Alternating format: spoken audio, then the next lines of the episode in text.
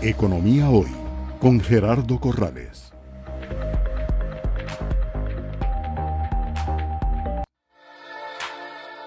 Es presentado por Banco La Vivienda. Seguiremos creciendo para ayudar a Costa Rica a desarrollarse. Tenemos que seguir creciendo. Queremos convertirnos en un banco aún con mayor importancia en el país. Eh, pero no por, por, tamaño y por cosas, sino por la forma en que podemos ayudar a Costa Rica a desarrollarse, que podemos ayudar a nuestros clientes a desarrollarse. Y eh, lo que queremos ver es eh, cómo hacemos que la gente y las empresas que tienen confianza con nosotros crezcan de la mano.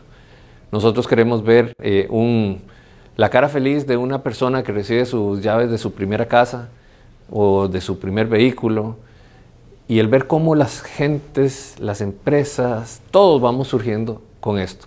Nosotros queremos ver a la gente caminar, la gente llegar y seguir eh, en, una ruta de éxito. Y aún así, cuando no están en una ruta de éxito, que no nos vean eh, aparte. Estamos con ellos también y poder ayudarlos a salir de, los baches que, pueden tener, porque todos tenemos ese, esa parte. Creo que eh, nosotros somos eh, tenemos también un, tema importante como van evolucionando las cosas, el tema de ciberseguridad, por ejemplo. Nosotros estamos invirtiendo bastante dinero en ciberseguridad porque es importante prever antes que lamentar.